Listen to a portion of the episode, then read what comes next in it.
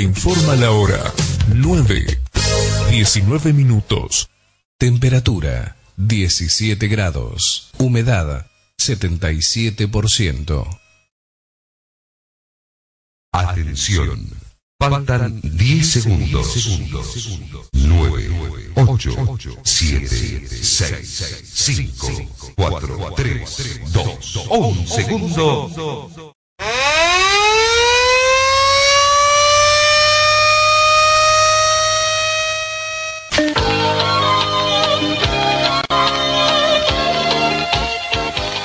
Dalén Celoaiza y el mejor equipo deportivo presentan Pregón Deportivo, la información más completa en el ámbito local, nacional y mundial. Pregón Deportivo. Deporte, paz,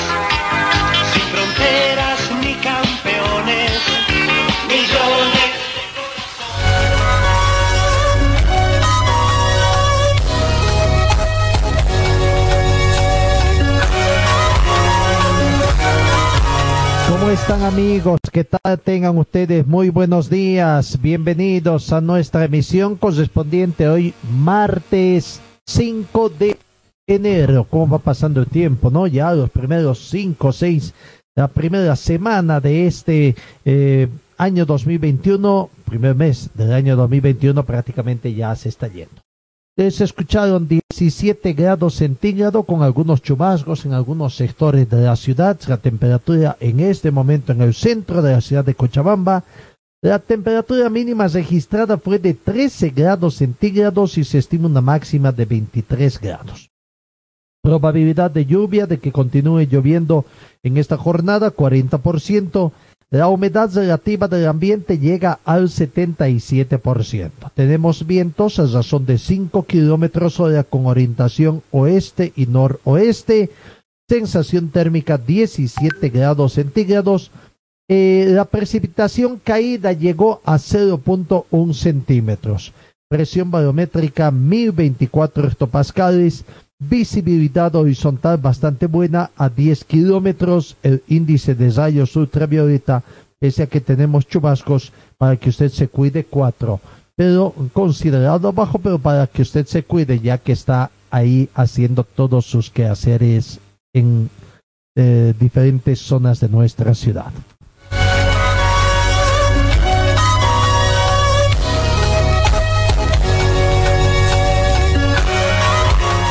Comenzamos con información de Dakar. Ayer teníamos, al cesar nuestra emisión, eran los únicos pilotos que faltaban en cuadriciclos.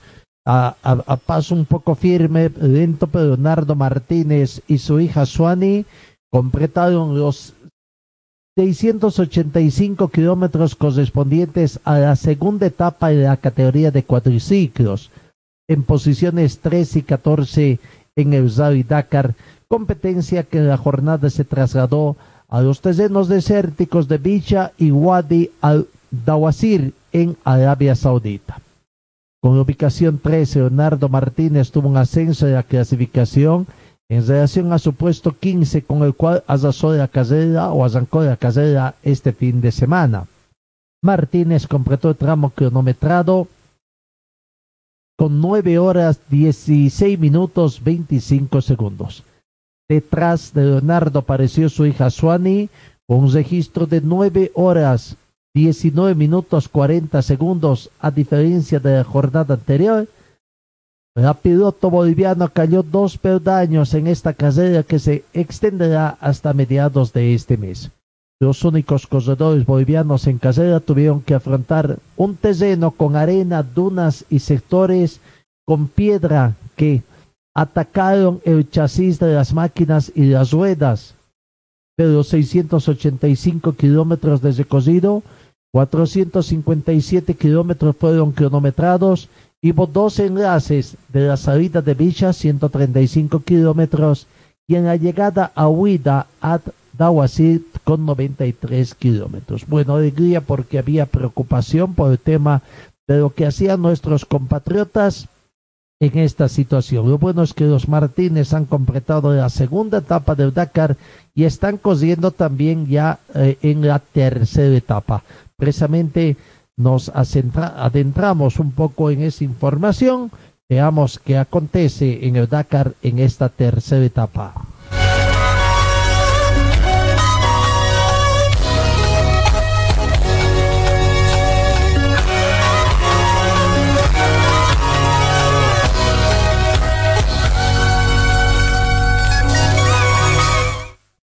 Dakar es la etapa del día de hoy eh, que se cose. A ver, vamos a ver.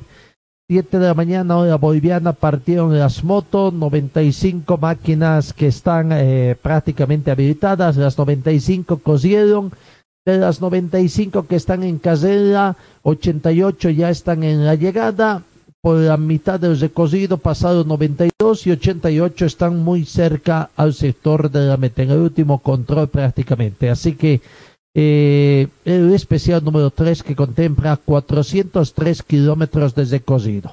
En cuadriciclos 15 habilitados, 15 eh, partieron, eh, 14 ya llegaron a la meta, así que falta simplemente que llegue uno.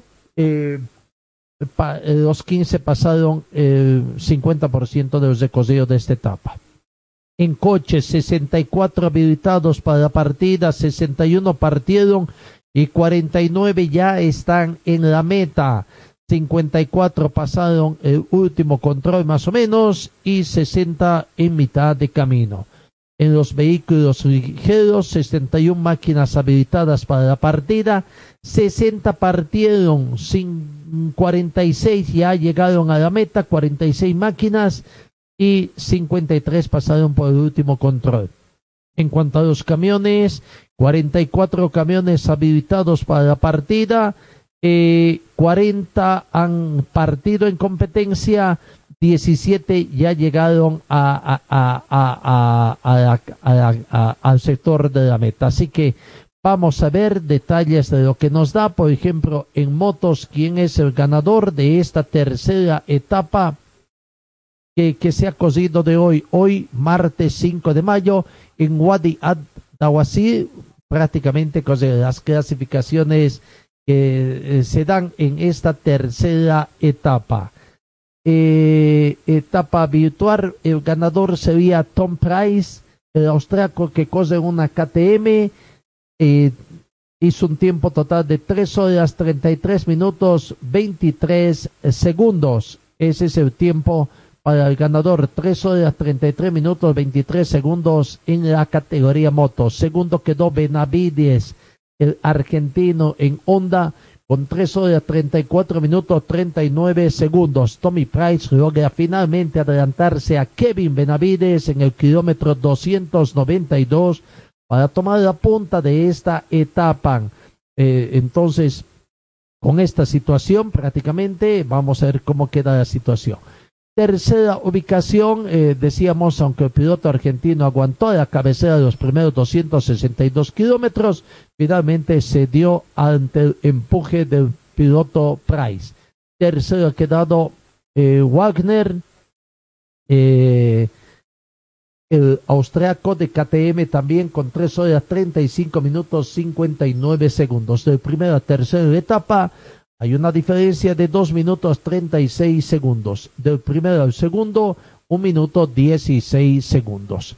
Eh, algún otro, el chileno Cornejo en el quedó en el puesto 10 al mando de una onda con 3 horas 46 minutos 32 segundos.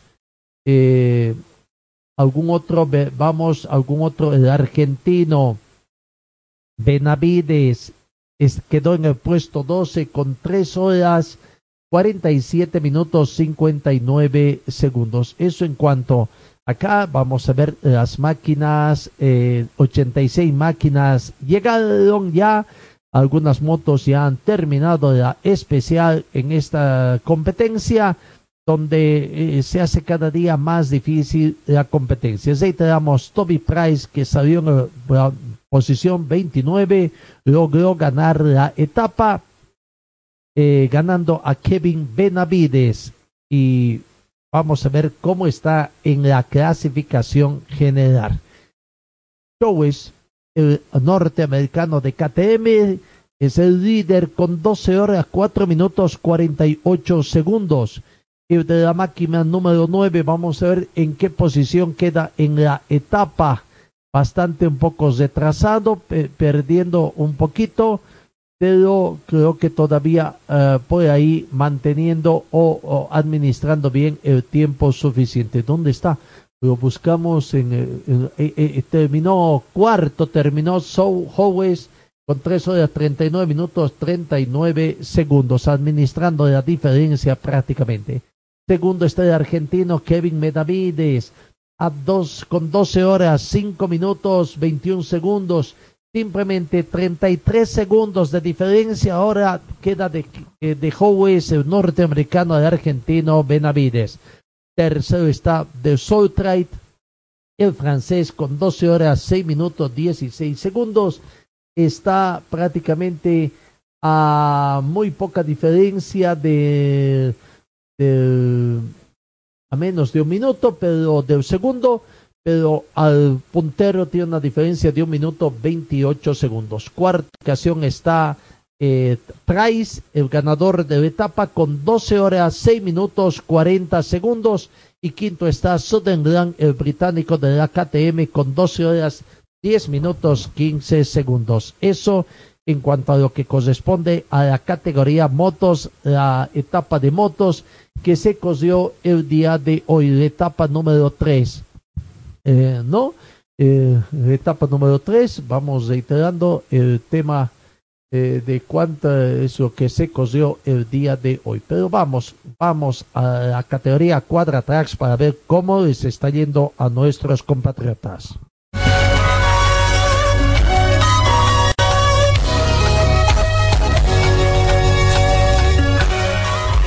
Nueve de la mañana con treinta y un minutos. Eh, eh, decíamos ya 14 máquinas han uh, terminado la, la, la, la, competencia y los dos bolivianos, Tuani Martínez y Leonardo Martínez, han terminado la etapa el día de hoy eh, de acuerdo a lo que se ha emprado. No, ayer Suani Martínez tuvo una penalización de 10 minutos, así que o hoy o es para hoy la penalización que tiene de 10 minutos. Vamos a ver eh, otro que sufrió una penalización el día de hoy es Copetti, el norteamericano de Yamaha con un minuto de penalización, cinco minutos de penalización para el lituano Cancius de la Yamaha, son los, uh, los que están con este momento, eh, eso, eh, eh, con esas penalidades. Pero bueno, ha, ha, han llegado, han clasificado Nicolás eh, Cabriazo, creo que fue el ganador de la etapa prácticamente, Nicolás Cabriazo, argentino, fue ganador de la etapa y va conservando su ventaja, sigue a la cabeza después de haber recorrido esta tercera etapa, ¿no? Desea recuperar su título, pese también todavía aún muchas situaciones. Claro, es temprano todavía. Nicolás Cabriazo ganó la etapa con cuatro horas 25 minutos 49 segundos. Segundo quedó el chileno Enzico. Eh, así que Enzico queda segundo a un minuto exactamente. El tiempo emprado para el Enrico el chileno fue de 4 horas 26 minutos 49 eh, segundos. 4 horas 25 minutos 49 segundos había emprado Gabriazo. Y tercera ubicación queda para el argentino Andújar con 4 horas 29 minutos 57 segundos. 4 minutos 8 segundos le sacó su compatriota Gabriazo a Andújar, pero hay una supremacía sudamericana en lo que es Quadratrax. Cuarta ubicación aparece Chillardot en la etapa en francés con 4 horas 32 minutos 4 segundos. Quinta ubicación Copetti, el norteamericano, con 4 horas 33 minutos 8 segundos. En la posición eh, número 13 aparece eh, Leonardo Martínez, el boliviano, en su canam, habiendo empleado una hora 50 minutos 13 segundos, una hora 50 minutos 13 segundos. Su hija Juan Martínez acaba en la etapa en el puesto número 11, detrás de Cancios que terminó en el puesto número 10. Juan Martínez emplea 5 de 34 minutos. Eh, no eh, tiene una diferencia de 1 hora 8 minutos 11 segundos con relación al ganador. En esta etapa tenemos que indicar no fue la penalización. Ayer fue penalizado con, con 10 minutos a la boliviana Suani Martínez. Pero terminó la etapa, eso es lo más importante. Sigue sigue en competencia. Vamos a la clasificación general de Quadratrax. ¿Cómo está la, eh, la situación? En Zico, el chileno es el líder con cuatro, 14 horas 36 minutos 46 segundos. Le lleva una diferencia al francés Girardot en la eh, clasificación general de 4 minutos 6 segundos. Su tiempo total de Girardot es de 14 horas 40 minutos 52 segundos. Tercero está Nicolás Cabriazo de Argentina con 14 horas 43 minutos 27 segundos. Tiene un retraso con relación al chileno Enzico de 6 minutos 41 segundos. Cuarto aparece Copetti de Estados Unidos con 14 horas 44 minutos 36 segundos. Y quinto Andújar, el argentino, con 15 horas 6 minutos 42 segundos. En el puesto 13 aparece Juan Martínez, la boliviana, con 20 horas 59 minutos 13 segundos. Reiteramos, sufrió una penalización de 10 minutos ayer. Tiene un retraso con relación al líder de 6 horas 22 minutos 27 segundos.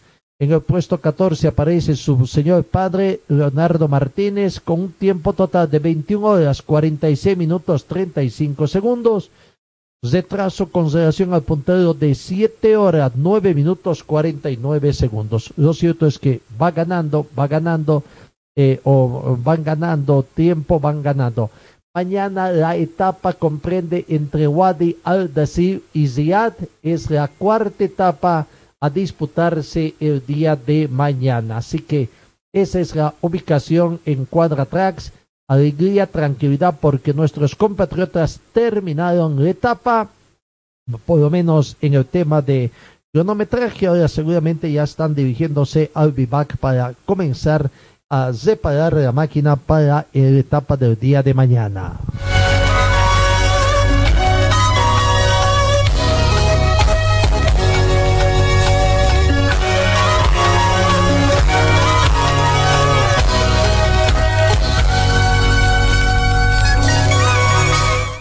Altilla es el ganador de la etapa y permite que Pettenhauser sea el líder de la competencia. Hoy hubo un incidente de uno de los corredores en la categoría de coches y que bueno, eh, vamos a ver. Bernard Timbrake con el Toyota averiado después de haber dado algunas vueltas de campana decidió no recurrir a su asistencia y se deja ayudar por otro competidor para reanudar la competencia. El piloto holandés estaba muy poco de lograr el puesto en el podio de la etapa antes de sufrir un accidente o infelizmente sin consecuencias personales, por lo que Tembrake tuvo ese, eh, ese incidente. Stefan Fettenhansen y su copiloto Eduard Boulanger han sabido evitar las trampas de navegación y arañar unos preciados minutos en la general de sus compañeros de equipo Carlos Sainz y Lucas Cruz. Así que van a ser los líderes de esta competencia. Pero vamos primero. Ne Altillá es el ganador de la etapa al mando de un Toyota, entrando para el tramo 3 horas 17 minutos eh, 39 segundos. Nasser Altillá, ganador del prólogo y de la segunda etapa. Se adjudica también la tercera especial con una ventaja de 2 minutos 27 segundos contra otro Toyota conducido por Lategan, ¿no? De, de Henk Lategan. Stefan Pettenhansen termina a su vez a algo más de cuatro minutos, pero sigue administrando la ventaja en la clasificación general terminó tercero Pettenhase. Pero vamos, ya repito, 3 horas 17 minutos 39 segundos en la etapa. Segundo, Lategan en 3 horas 20 minutos 6 segundos, una diferencia de 2 minutos 27 segundos. Tercero, Peter Hansel, francés, Armando Dinamini, con 3 horas 21 minutos 44 segundos, a 4 minutos 5 segundos de Altilla. Zaidan, el saubanés, eh, terminó cuarto con 3 horas 24 minutos 48 segundos. Al Kasimi, eh, eh, en una Peugeot, terminó quinto con 3 horas 20 minutos, 30 minutos 10 segundos. Es en cuanto a la clasificación de la tercera etapa transcurrida el día de hoy. Eh, Stefan Pettenhansen, se decía, el francés Armando Dinamini es el líder, todavía administra una ventaja de 5 minutos 9 segundos del día de hoy. El tiempo eh, en la general cumplida las tres etapas para Pettenhansen es de 10 minutos, o 10 horas, perdón, 39 minutos 2 segundos. Segundo, Nasser Altillá con 10 horas 44 minutos 11 segundos repito, una diferencia de 5 minutos 9 segundos con relación al líder de la competencia. Tercera ubicación para el francés Cesadori, que tiene acumulado 11 horas 5 minutos 23 segundos. Cuarta ubicación aparece el español Carlos Sainz con 11 horas 12 minutos 36 segundos. Tiene un retraso con relación a Pettenhanser de 33 minutos 34 segundos. Y quinto que vidó Zingonski, el polaco de Toyota, con 11 horas 23 minutos 24 segundos. Eso en cuanto a la clasificación general también de, de coches, las, eh, los cambios que están dando. Vamos, cambiemos, vamos a los coches ligeros. ¿Cuál es la clasificación de esta etapa?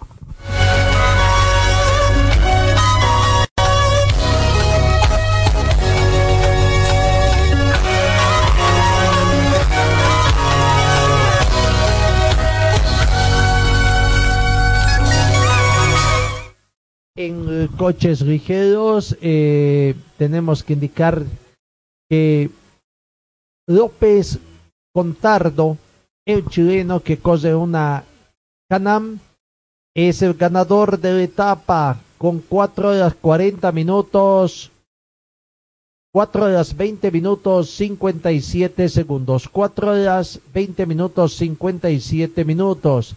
El Charico López ganó eh, hoy 30 posiciones en el primer punto de cronometraje.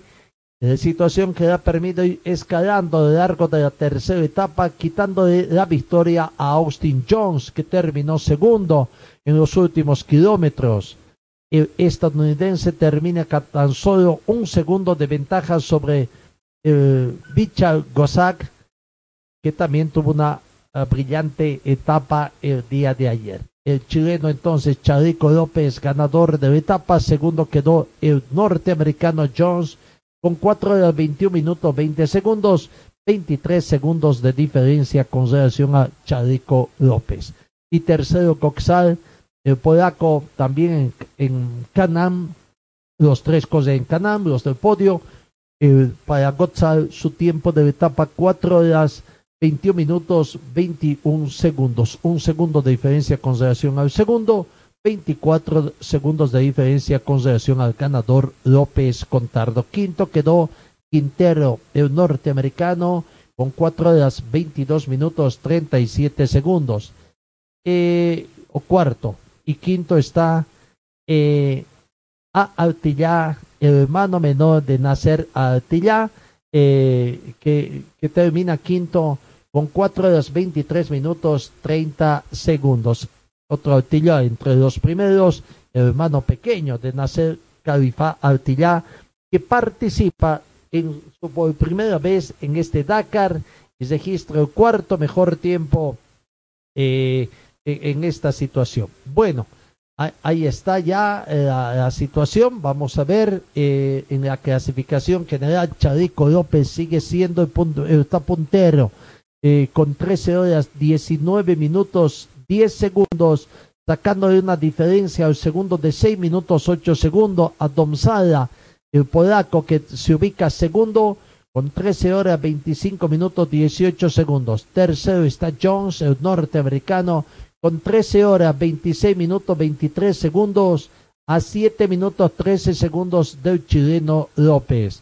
Cuarta ubicación, Gutiérrez Ezerro, español, 13 horas 32 minutos 57 segundos. Quinta ubicación, Cariaquín, el ruso, con 13 horas 35 minutos 43 segundos. Eso en cuanto a los coches ligeros también. La clasificación general cumplirá la tercera etapa el día de hoy.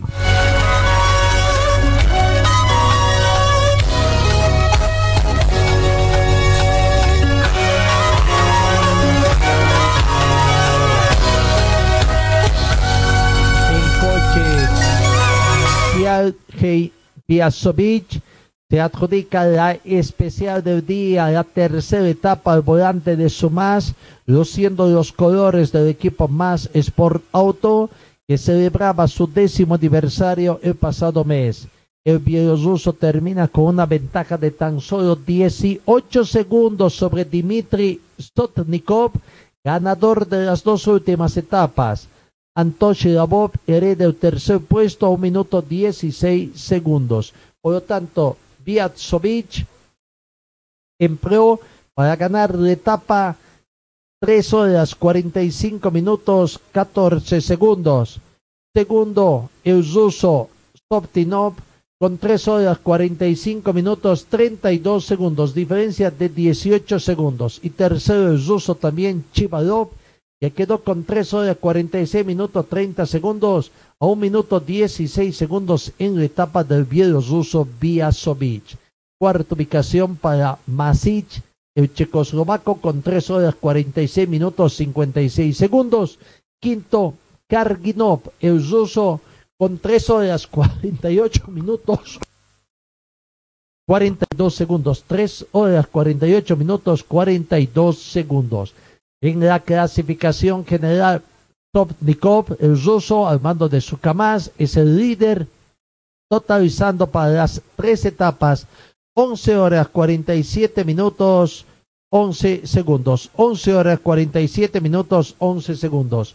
Segundo queda el ganador de la etapa, Viasovic, el bielorruso, con 12 horas 4 minutos 7 segundos.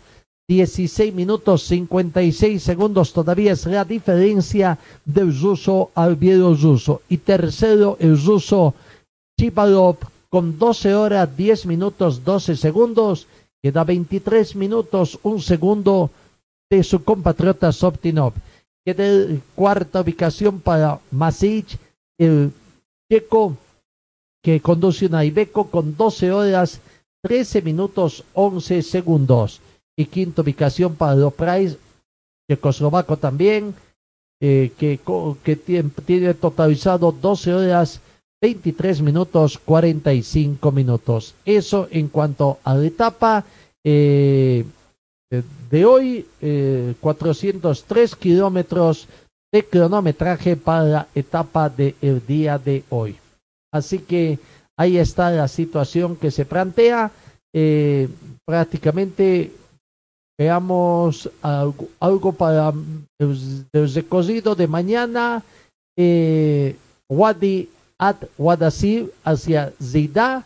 Eh, eh, eh, es el día de mañana eh, esa et, etapa a, a, a, a recorrer, ¿no? así que, bueno, así va el 6 de enero ya van alejándose un poquito más hacia el norte, allá en Arabia Saudita, tengo entendido.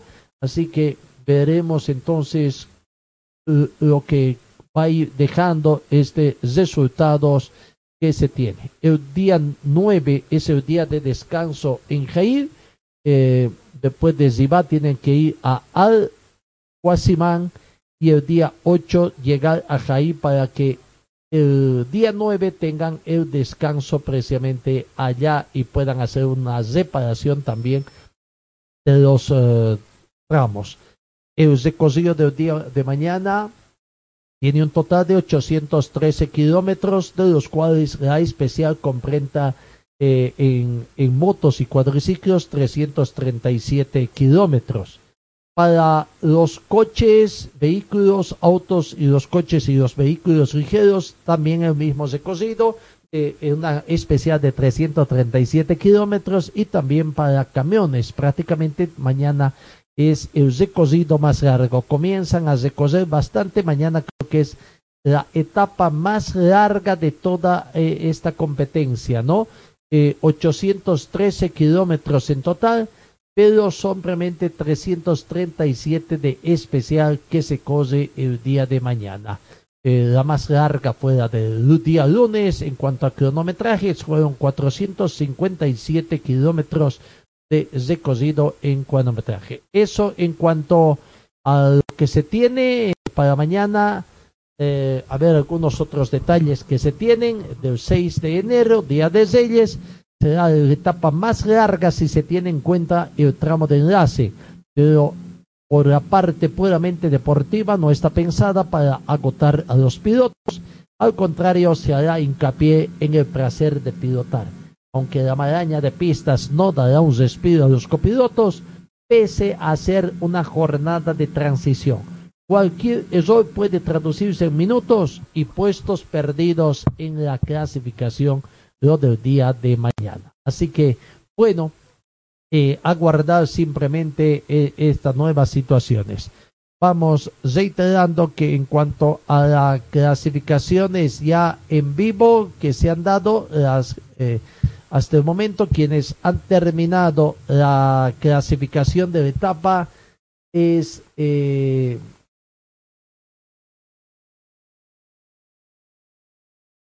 eh, Las clasificaciones en cuanto a motos han terminado la clasificación 89 pilotos. En Quadratrax terminaron 14 pilotos prácticamente. Eh, la clasificación entre ellos nos alegra informar de que nuestros compatriotas Sua Martínez, Juan Martínez, Leonardo Martínez han terminado la tercera etapa. En coches 51 máquinas han terminado. Eh, también esta tercera etapa.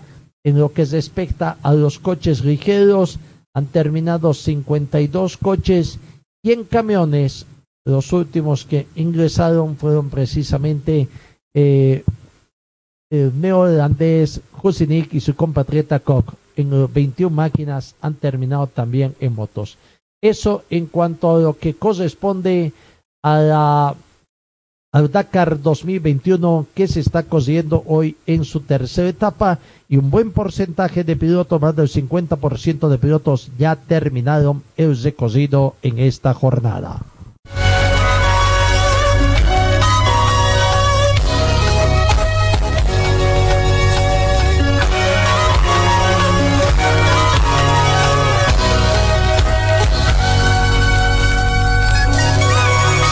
El primero de febrero arranca el Mundial de Clubes y es la primera vez en la historia que la FIFA decide incluir una terna femenina histórica convocatoria de árbitras sudamericanas al Mundial de Clubes, quienes han sido Edina Alves, Mariana de Almeida, eh, Edina Alves Argentina, Mediana Álvarez y Neusa Bach con las árbitros asistentes.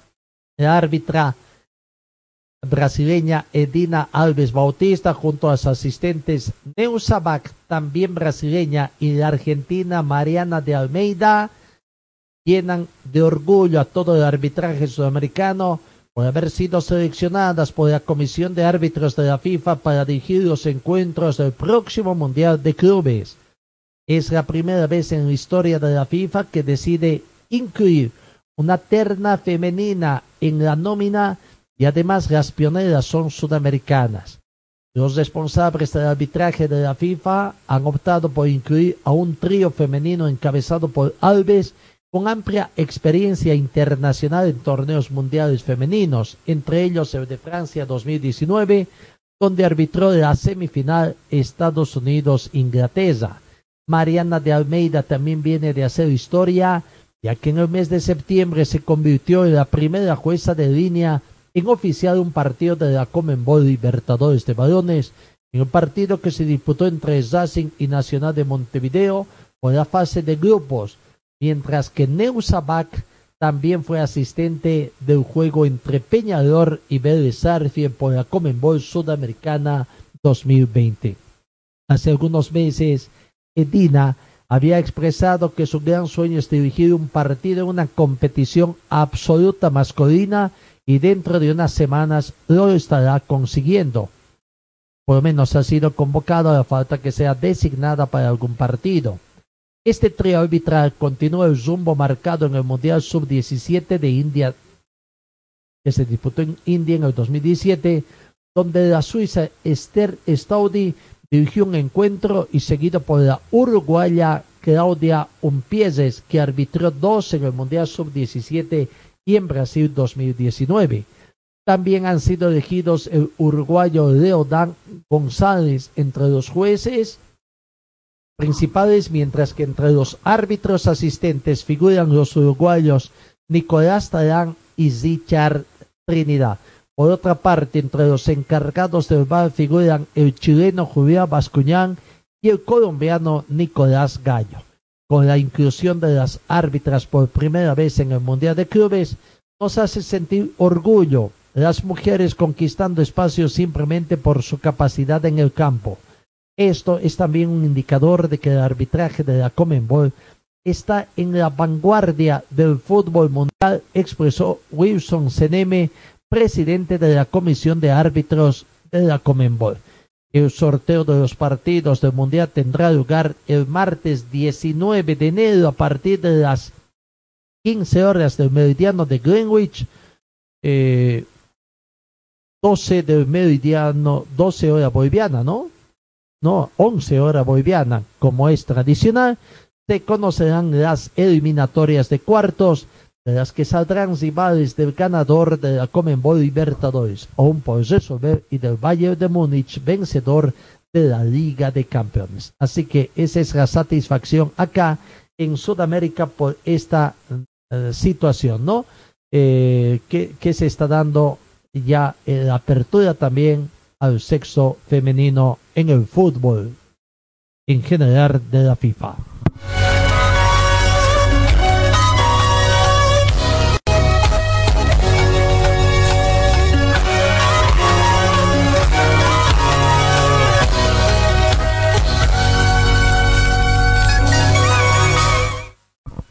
Las 9 de la mañana con 56 minutos y comenzamos a ingresar con algunos en el tema boliviano.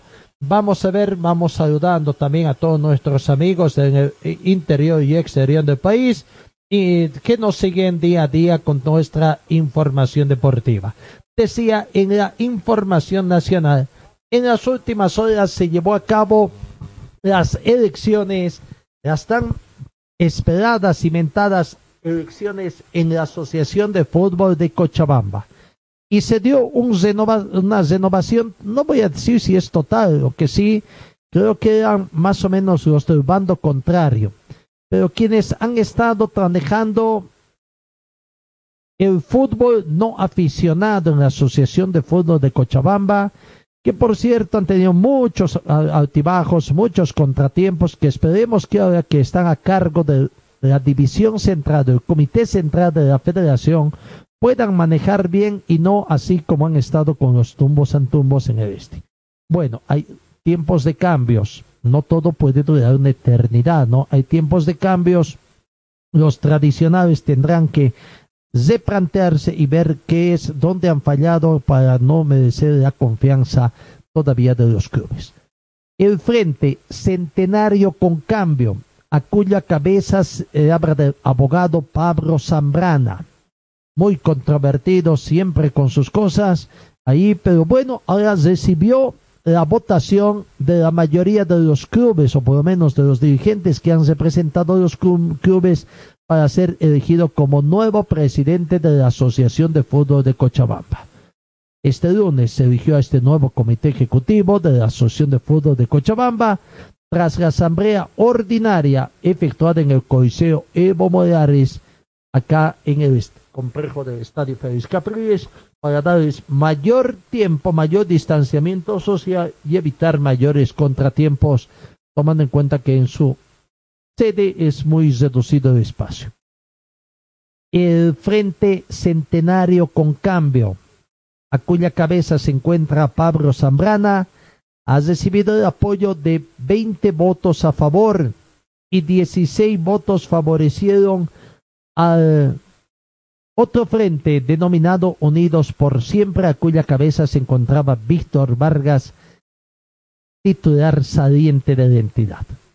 Se tuvo que recurrir a una segunda vuelta con idéntico resultado, esta vez sorpresa en la acción de fútbol, nadie se volcó, mantenieron la votación, 20 votos a favor de Centenario con cambio y 16 votos a favor de Unidos por Siempre gestiones pasadas siempre se volcaban, ¿no? O es que alguien justo ese momento se le ocurría, tenía unas ganas imperiosas de fumar, de ir a buscar a medianoche una tienda donde le puedan vender un puchito, Dios mío, que hay cuando se regresaba sorpresa, ya había terminado la votación.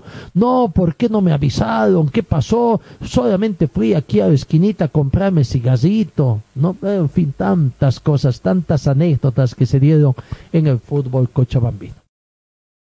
Los integrantes de la Comisión Electoral de la Federación Boliviana de Fútbol una vez terminado el escrutinio, procedieron a la posesión del Frente Ganador Centenario con Cambio, que estuvo conformado por Pablo Zambrana como presidente, Tori Tozico, primera vicepresidente, una damita, Raúl Rebollo, segundo presidente, Limber Morejón, secretario general, ¿Qué será de la vida de Limber Morejón? ¿Será dirigente o estará todavía abocado ahí a profesor de educación ahí dirigiendo su, su este, su club, en fin?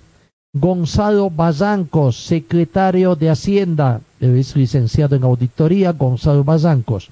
Mirka Vargas, secretaria de actas, y Álvaro Cejas como vocal. Esa sería la nominación del nuevo directorio encabezado por Pablo Zambrana. Repito que ayer fue elegido entonces como presidente de la Asociación Cochabambina de, de, Fútbol. Ayer se llevó a cabo esta asamblea, reunión de, eh, ordinaria de la asociación y vamos a ver, a ver si, qué, qué dice el flamante presidente de la Asociación de Fútbol de Cochabamba, Pablo, eh, abogado Pablo Zambrana. El sentimiento es, eh, es de tranquilidad, puesto que se retorna la legalidad y la legitimidad en la AFC.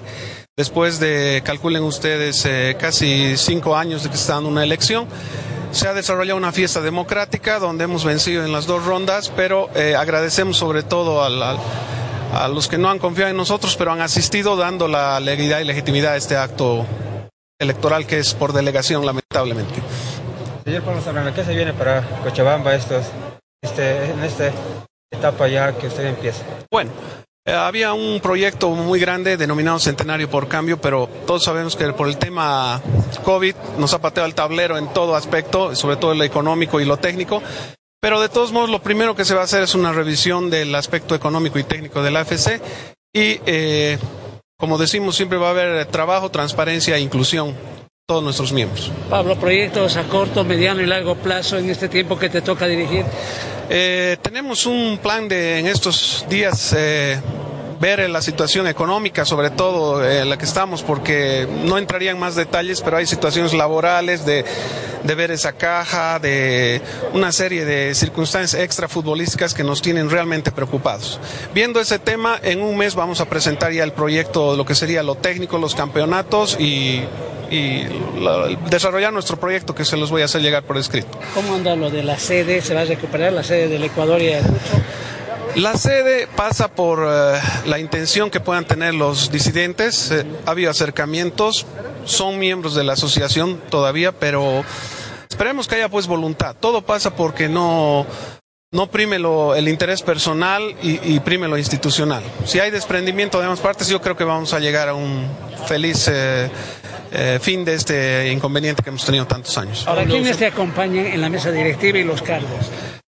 Eh, bueno, tenemos al coronel Rodríguez como vicepresidente, la señora Doris Torico como segunda vicepresidenta, al señor Álvaro Cejas, a la señora Milka, Milka Vargas, al señor Raúl Rebollo. Quieren representar las tres divisiones que conforman nuestra FC. Pablo Zambrana, felicidades por la presidencia de la Asociación de Fútbol Cochabambino. ¿Qué planes ahora? Porque urgente esto es, la juventud está parada, no juega nada. Eh, el plan es irnos a dormir porque hemos pasado casi Navidad y Año Nuevo en desvelo, gracias a no sabemos la circunstancia que se da. Queremos creer que es por estos congresos que se dan, nos suspenden un día y al otro día hay un congreso donde participan, ¿no? Entonces, lo que queremos es que el fútbol ya, nos puede, ya no se puede manejar así, tiene que ser transparente en lo económico, en lo, en lo dirigencial. Los dirigentes debemos dar el ejemplo. No se ha dado un cambio en estos años, entonces vamos a hacer el cambio desde arriba. Lamentablemente hemos esperado que los líderes coyunturales den alguna solución, no se ha dado. Vamos a hacer un cambio desde arriba. ¿no? Eh, Pablo, un saludo para más deporte, para Bueno, ahí está la situación eh, prácticamente de Pablo Zambrano, controvertido. Eh, no siempre su accionado está con el mensaje que menciona, ¿no? Ya hemos visto cuántas veces. Ya fue anteriormente también delegado de la Asociación de Fútbol. En el entonces, ¿cómo se llama?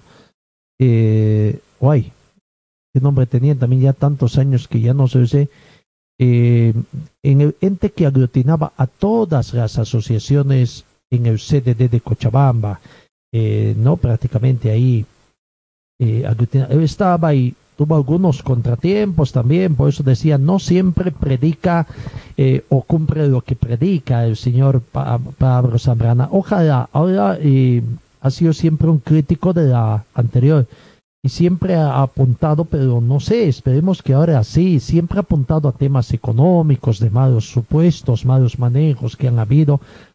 Un mes se va a tomar todo este tiempo el nuevo presidente de la Asociación de Fútbol de Cochabamba para hacer una revisión del tema. Ojalá encuentre algo, porque si no quedaría muy mal parado, ¿no? Ojalá pueda encontrar y pueda. Él habla de que siempre debe manejar con transparencia y que sepamos, creo que al interior de la división que está manejando no siempre ha habido la transparencia que él pregona. Así que, bueno, vamos a ver ahora. Hay tiempos de cambio en la Asociación de Fútbol de Cochabamba. Hay un nuevo, nueva gente dirigencial, nueva camada, diremos así, que esperemos de que eh, eh, cumplan con todo lo que pregonan y que no vocen con el codo lo que escriben con la mano.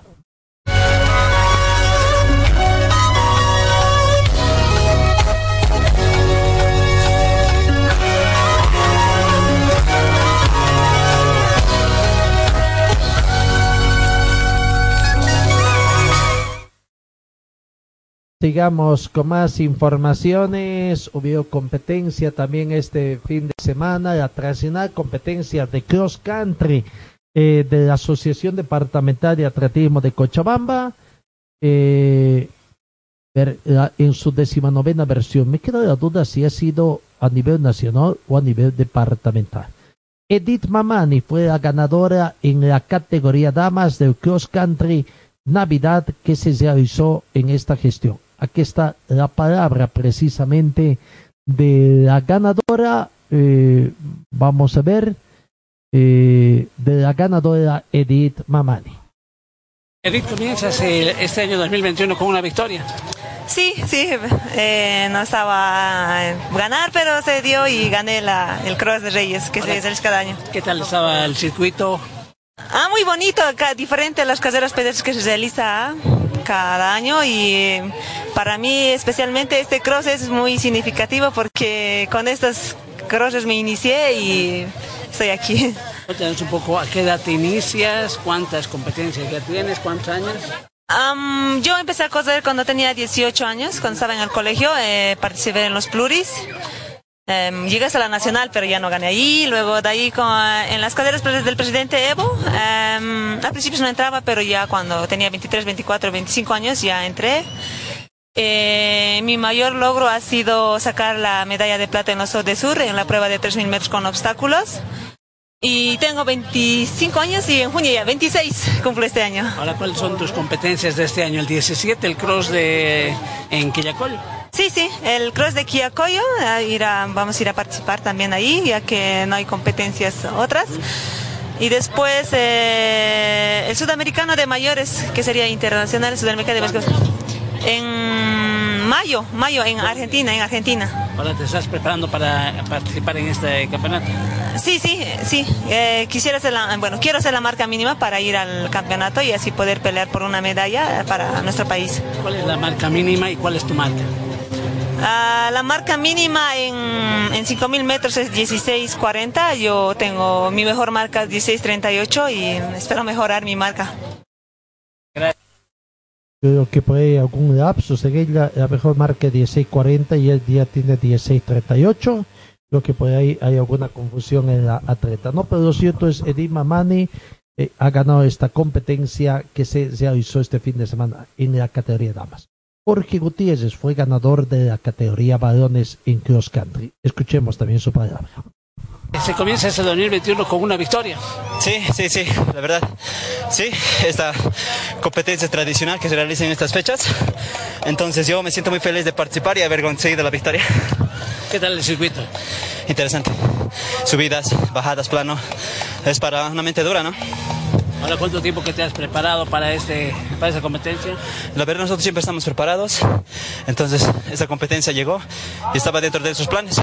Y pues por eso que corrimos. Ahora, ¿te preparas para la próxima competencia? ¿Cuándo? ¿Por competencias internacionales? Eh, sí, claro. Hay una competencia nacional indoor eh, aquí en la pista de la petrolera. Entonces, nos vamos a preparar, ¿no? ¿Cuándo es? Eh, 15, 17 de enero. Mediados de enero. Sí. Ah, ¿Y a nivel internacional sales de Bolivia? Claro que sí. Vamos a buscar la marca mínima para los Juegos Olímpicos. Entonces, nos estamos preparando para eso también. ¿Cuánto es la marca mínima y cuál es tu marca? La marca mínima es 2 horas 5, mi marca es 2 horas 20. Entonces, esa es la idea, ¿no? Mejorar. Ahora, ¿dónde es esa competencia en los Olímpicos? Vamos a buscar una carrera al exterior, una maratón vamos a buscar con mi entrenador, pero es lo más seguro, es, es buscar afuera.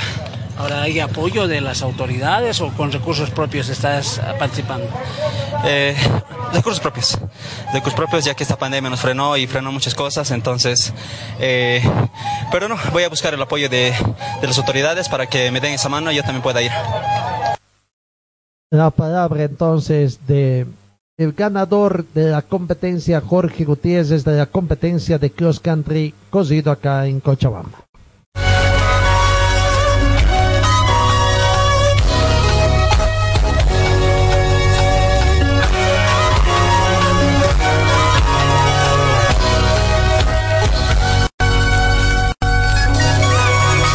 ...18 grados centígrados la temperatura acá en Cochabamba... ...con una humedad relativa del 71%... Eh, vamos avanzando, 10 de la mañana con 12 minutos. En el tema del karate también, del deporte amateur, don Eddie Bertrand, presidente de la Acción de Karate de Cochabamba, nos habla un poco sobre los planes que se tienen en esta gestión 2021. Lastimosamente, por el momento, resulta difícil planificar lo que pueda pasar en esta gestión, tomando en cuenta que hay un, eh, el rebrote, el rebrote y es un hecho también, y se lo tiene acá el rebrote de la pandemia, pero lo tenemos acá en Cochabamba. Aquí está la palabra de Eddie Beltrán. Eddie, ¿hay incertidumbre por la situación? Sí, eh, bueno, un saludo cordial a toda la población. Estamos, eh, si bien ya una nueva gestión, ya se había tenido, digamos, en el tema de planificación, tanto en los eventos departamentales como nacionales, ya un precalendario, pero a la espera, ¿no?, de que eh, cómo reacciona la situación del COVID de, en el departamento ya que eh, entre el 10 y el 15 van a nuevamente eh, dar algunas eh, nuevas medidas de, dependiendo a, a, cómo evolucione la situación de la cantidad de personas contagiadas. En caso de que nos vayan a, a o vayan a, a cerrar o a prohibir algunos otros eventos más, entonces eh, tendremos la necesidad de esperar justamente, me imagino, el tiempo que, que, vayan a programar en, entre un mes más o menos eh, los eventos que ya teníamos. Estábamos ya programando, eh, si no era para fin de mes, la primera semana de febrero, ya un evento justamente rumbo a los eventos eh, nacionales que se están que se tienen a partir de marzo y de alguna manera ya eh, enfocarnos en los eventos internacionales, pero como, como te manifestaba, el, el tema de la incertidumbre de, de cómo está evolucionando el COVID es eh, bastante complicado. ¿Qué, ¿Qué, fecha se tiene para torneo internacional? Mira, eh, eh, el primer evento que se tenía era en abril, ¿no? El, evento sudamericano. Después teníamos eh, igual panamericano en los próximos meses. Eh, pero como te manifiesto, o ahorita la situación sigue complicada, sigue, sigue difícil y a la espera justamente de, cómo vaya a, marchar la situación de, o, o, lo que vayan a manifestar los del CEDES para poder de alguna manera replantear nuevamente lo que ya habíamos planificado para la gestión. ¿Ya se tenía los clasificados para estos torneos internacionales o recién se va a hacer las clasificatorias? Mira, el problema es que las categorías han cambiado. O sea, tenemos atletas que, por decirte, competían en la 14-15, han pasado a 16-17, entonces no les corresponde la categoría. Lo que teníamos, lo que estábamos haciendo era justamente una valoración de los atletas con las concentraciones virtuales que hemos tenido. Eh, ver justamente un evento nacional en el mes de, de, marzo para poder reestructurar, digamos, la selección y ver quiénes eh, podían acceder a los a los, a los eventos eh, principalmente sudamericanos, ¿no? Porque de, igual manera los Juegos Bolivarianos de la Juventud se, se, se postergaron para diciembre.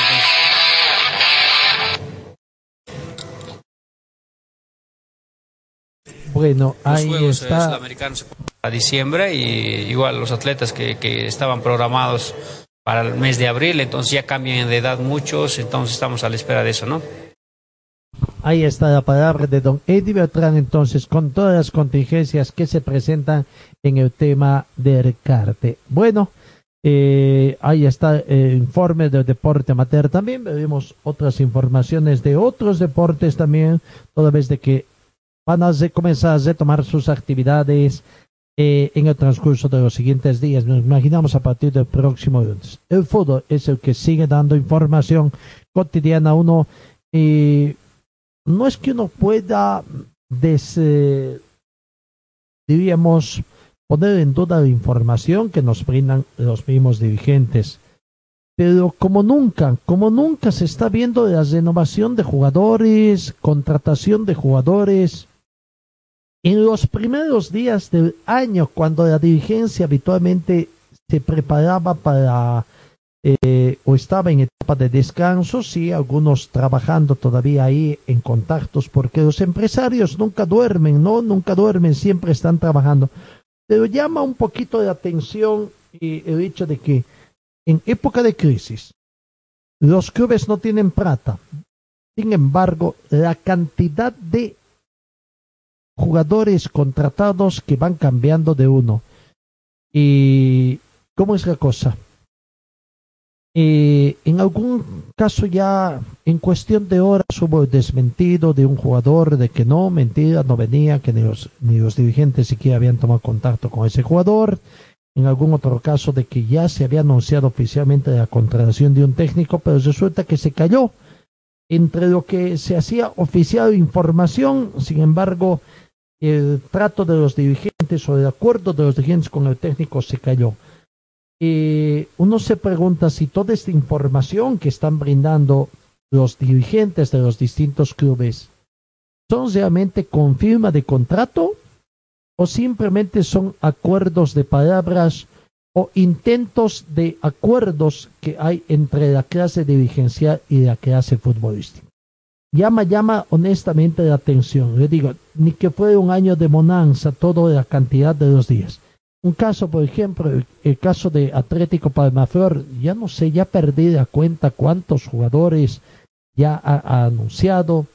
Los últimos que anunció, por ejemplo, el de Marco Sandia, 32 años, defensor, uno, un metro setenta y seis, también le dan la bienvenida. A Hernando Arauz, también eh, 19 años, ¿tiene? Sí, 19 años, un metro setenta y cinco, nacionalidad boliviana también, que ha estado jugando en varios clubes de Santa Cruz, en Aurora, en la selección boliviana, en Real Santa Cruz, en fin, eh, también ya está confirmado en Atlético Parmaflor. Leonardo Toco, otro jugador de ¿qué edad tiene? 28 años de edad, un metro ochenta y tres centímetros. Leonardo Toco también a defensor ya ha sido anunciado en, en el planter. Y bueno, anteriormente eh, tenemos que decir el caso de Gustavo Holguín, 26 años, eh, un metro ochenta de estatura, defensor también que ya ha sido contratado, el de Vladimir Castellón también que ya ha sido contratado, por eso ustedes dirán cantidad de gente, 31 años, el goleador con un metro setenta y ocho de estatura, Freddy Abastoflor, que fue uno de los primeros anuncios que se hizo, eh, Freddy Abastoflor, que tiene al momento eh, edad, va a cumplir 27 años, va a cumplir este próximo 10 de enero prácticamente Freddy Abastoflor. Eh, otro jugador eh, que ha sido, de, que viene de los registros de San José y que ha sido eh, contratado también por el agente o por lo menos abran como nueva incorporación del planter de Abasto Flor o de, de Palma Flor. Así que, bueno, hay muchos jugadores de Gustavo Salvatiesa también que se ha, anunciado. Gustavo Salvatiesa, que este año va a cumplir 28 años de edad, un metro noventa y uno, buena estatura para el jugador. Maximiliano Gómez, otro jugador que también eh, bien experimentado, 32 años de edad, ha cumplido este año. El pasado 3 de enero cumplió 32 años de edad. Maximiliano Gerardo Maximiliano Gómez, eh, no eh, jugador extranjero que dicen también que piensa nacionalizarse. En fin, eh, harto se, se piensa reforzar el equipo que ha ingresado. Veremos cómo arman. Todavía no tiene técnico el planter de Atlético Palmaflor. Se cayó a, ayer mismo ya informados, a tiempo de informar, minutos después de que confirmábamos información a través de la información que brindaba la misma dirigencia de que eh, el técnico era Manuel Juárez eh, Suárez, un chileno, y que vendría a Cochabamba a dirigir. Pero después, minutos después, venía por otro lado la desinformación, diríamos así, o el desmentido de la misma información. Para hoy, la dirigencia me ha anunciado quizás iba a convocar una conferencia de prensa, pero hasta el momento creo que todavía no se tiene nada ratificado en ese aspecto, ¿no? Ver eh, qué, es lo que va a acontecer con esto. La última contratación anunciada es la de Marco Sandia, entonces defensor en los registros de, de los registros de Palma Flor, la información que tenemos al momento.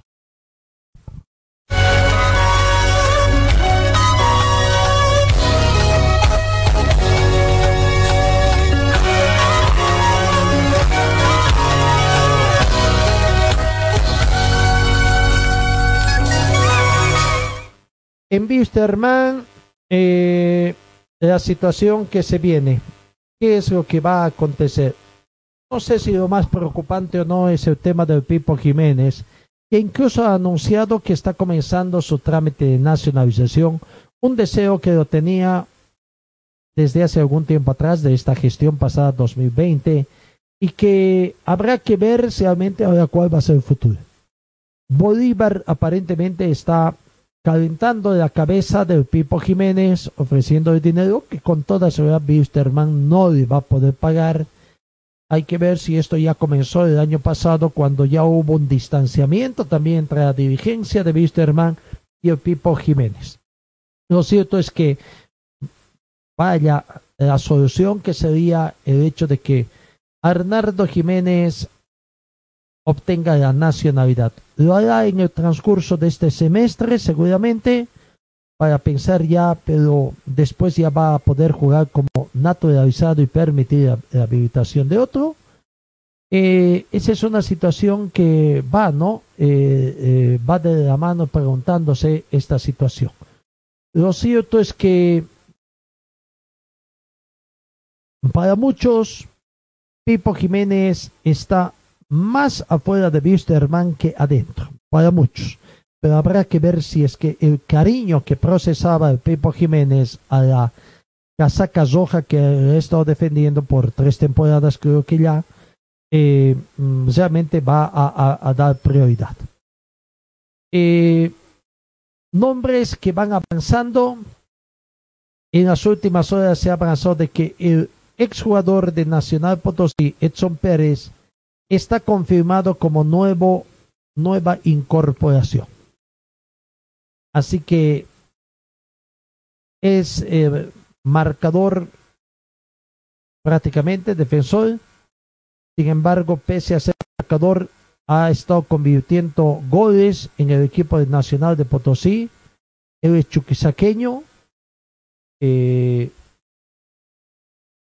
en diciembre, en diciembre, ha cumplido 28 años de edad. Eh, así que el pasado 16 de diciembre ha cumplido 28 años de edad y Edson Pérez ya se entonces nueva incorporación. Moisés Villarroel se anunció que ya ha sido renovado. Ayer todavía la duda de Jaime Azascaita, pero también ya contamos con información de que Jaime Azascaita también ya logró asegurar la renovación de su contrato. ¿No? Eh, en el tema de arquero, la preocupación ver, no sé si se dará una eh, situación. Eh, recordarán que cuando contrataron al jugador Ojeda, al portero para la Copa Libertadores de América, y que tuvo una buena participación, habiendo reemplazado al Pipo Jiménez precisamente tras la visión que obtuvo también en el partido de Copa Libertadores de América 2020 había el deseo de la dirigencia también de decir, bueno, que regrese, pero una de las situaciones era que si regresaba Ojeda, era que o no estaba Pipo Jiménez o Pipo Jiménez se nacionalizaba, pero también Pipo Jiménez en portería. Tener un arquero suplente extranjero era una situación. Pero bueno, la cosa va cambiando. Ahora se en plantel de Wisterman es casi un hecho, a no ser de que Pipo Jiménez, repito, eh, revise un poco su posición, ha manifestado también de que él va a estar eh, decidiendo las propuestas y ver lo que más le convenga, ¿no? Está en todo su derecho, es cierto, es fútbol, los últimos años que tiene eh, eh todo. Pero bueno, aguardaremos esta situación, qué decisión tendrá. Por el momento, por el momento, Daniel Sandy sería único portero confirmado, toda vez de que Pipo Jiménez ya no iría más en Wisterman y lo mismo acontecería con Huguito Suárez, que también estaría dejando el fútbol. Y bueno, hay que ver eh, eh, ver quién, qué, qué, otras opciones tuvieran también el plantel de Wisterman en el plantel. Eh, en, en otras contrataciones de Maxi Ortiz se habla mucho también, jugador argentino boliviano y que estuvo en Die Strongets y que ya no va más en Die Strongets. Veremos también, es una de las opciones que se tienen eh, para hacer dupla, ya sea con Reyes o con Vanegas. Con Vanegas tiene contrato todavía Bisterman durante este primer semestre del 2021, así que vamos a ver. De Montero todavía no hay nada, Montero está negociando con Man, pero también negocia con, con la gente de Bolívar, ¿no? Veremos qué es lo que va a acontecer. Eh, Juan Pablo Aponte es otro jugador que está negociando también, no hay nada concreto, no hay nada concreto todavía con Juan Pablo Aponte, lo mismo con Oscar Vaca, ¿no? Así que hay que esperar, hay que esperar de mediocampistas, eh, ver qué va a pasar eh, Carlos Tonino Melgar, con quien se está negociando también, ha fenecido en diciembre su contrato. Ya Zamiro Vallivian, Paul Arano, Oscar Ortiz y Jaime Azascaita ya tienen contratos, o por lo menos se ha llegado. Lo llamativo, lo llamativo es del Patro Rodríguez. Tiene contrato con Wisterman. Tiene contrato con Wisterman. No está jugando, no está jugando. Sin embargo, su buena actuación que ha tenido en Copa Libertadores de América aparentemente ha hecho ver opciones en otros países, ¿no? Sabías de Argentina, pero no equipos de primera. Ahora se suma de Brasil, de Paraguay también se abra, en fin, y con dineros que seguramente Wisterman no va a poder igualar pese a que tiene contrato. Pero cuando uno tiene contrato, siempre hemos dicho, no debería preocupar a la dirigencia. Y es que hay algún, eh, algún equipo, algún dirigente, ya sea a nivel Bolivia o en el exterior del país, que esté interesado y pone plata, esa es una inversión. Es una inversión que muy pocas veces la aprovechan los dirigentes del fútbol boliviano tener jugadores de Real Bahía que interesen a otros y bueno, eh, venderlos con un plus, con una ganancia que les permita solventar también eh, eh, el, tema económico en el plantel, ¿no? Sinceramente, Patos Rodríguez interesa, decían que también en el fútbol boliviano hay varios clubes que estarían interesados, pero claro, en el fútbol boliviano el tema de pagar la dirigencia no está muy acostumbrados a invertir, ¿no? Pagarse una decisión de contrato dependiendo cómo lo pueden aprovechar. Lo que pasa es que en Bolivia en el tema de marketing estamos en pañales también. Estamos en pañales. Eh, no hay empresas que se interesen en invertir en Bolivia por la situación política también. Y ahí está, ahí vienen un poco los problemas para que puedan tener también los clubes bolivianos un poco de despegue económico. Pero bueno, vuelvo a reiterar, si a la dirigencia de Wisterman no debería preocuparse si hay interés por el Pato Rodríguez. Tienen que poner la plata que tengan que poner los clubes, asunto listo, negociado, se va Rodríguez y con el dinero que deje, a lo mejor podrían conseguir otro jugador de los quilates de Pato Rodríguez o quizás mejor, dependiendo también del tema de edad y de esta situación, ¿no? O sea, donde hay unos hay otros, dicen, ¿no? También dicen mucho de que no hay nadie insustituible. Y así tendrían que ver. El, fútbol es una negociación. Es, el fútbol es negocio. Así que no debería haber mayor preocupación. Y este mensaje también para la hinchada. Se va unos y vienen otros. ¿no? Así que sí, Patos Rodríguez con esta corta participación que ha tenido Wisterman, le deja dividendos. Qué buena inversión que habrían hecho la dirigencia, ¿no? Esa sería realmente una buena inversión y no otros casos donde han contratado, se han ido y no han dejado mayores situaciones acá en nuestro país. Bueno, Moisés Villasuel, Pochi también están contrato asegurado. El caso de Gilbert Álvarez también es otra situación. Tiene contrato vigente la química como que con la dirigencia y con hinchada se ha quemado. Tiene contrato vigente. Si es otra inversión que pueden también recuperar la gente de más bienvenido. No, claro, claro, el tema es que no hay, no hay goleadores nacionales. Tendrá que trabajar también la dirigencia, a cuántos ahí muchachos que han estado con edad sub-19 y que tenían condiciones los han dejado marchar, prácticamente no hay. Esos muchachos han comenzado a dedicarse a otras cosas, al estudio también, porque han entendido de que el fútbol ya no está. En fin, eh, habrá que ver, todo que ver. William Álvarez depende de Guavirá también, pero están negociando, William Alba está negociando igual que su hermano con otros clubes del equipo de La Paz, sobre todo. Vuelvo a reiterar, qué envidiable la billetera de los dirigentes de los clubes paseños, ¿no? Qué envidiable, va a ser muy difícil pelear de jugadores, pero tendrán que comenzar a ver la iniciativa, quemar etapas. En Wisterman, en su cantera, por ejemplo, ¿qué es lo que tienen? Daniel Sandy, que ya es una realidad. Simplemente hay que seguirlo fogueando, dándole más. Ojalá no lo tengan parado mucho tiempo ahí en el banco de suplentes, sino que den partidos también bastante. Fabio Díaz, que ya mostró su división. El hijo de, de Cucharón Olivares, el Cucharoncito, habría, lo, llamará la hinchada, no sé, dicen que por ahí tiene buenas eh, condiciones, también habrá que ver. Luis Rodríguez y otros tantos también que han estado ahí, ¿no? Habrá que ver, por eso sub-20 para este campeonato. La dirigencia va a seguir apostando a los jugadores sub-20? ¿Va a seguir apostando? No han dicho nada todavía, pues que va a haber algún cambio. En fin, posibles jugadores que ponen, pueden venir. Fernández de Aurora. Rodrigo Vargas de Zoya Pari, que ya lo decíamos. Y se estaría sumando en las últimas horas un nuevo jugador de Oriente Petróleo, Ricky Áñez. Y otros nombres más que se siguen manejando, repito, los empresarios no duermen, pero más o menos ahí están negociando la gente de Wisterman. Veremos qué decisiones toman.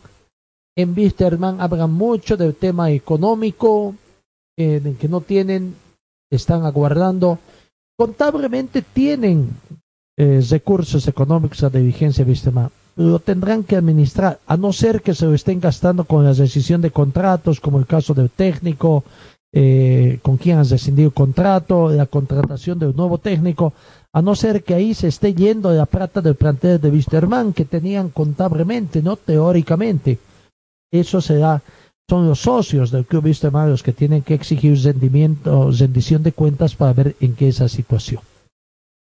Eh, haciendo un este, más o menos, los jugadores que tienen contrato y que a decir de la dirigencia ya han renovado, serían esto. Daniel Sandy en portería. Los defensores, Sebastián Zeyes, Ismael Venegas, primer extranjero, Carlos Daniel Pérez, Alejandro Medián, Zamiro Vallivian, Paul Arano, Jorge Ortiz, Jaime Azascaita, Tergiño sería el segundo, Patricio Rodríguez sería el tercero, Edson Pérez, Moisés Villazuel, Cristian Chávez sería el cuarto, Gilbert Álvarez tiene contrato, Humberto Osorio sería el quinto extranjero, Fabio Díaz, Luis Rodríguez y Edgar Olivares Jr. ¿No?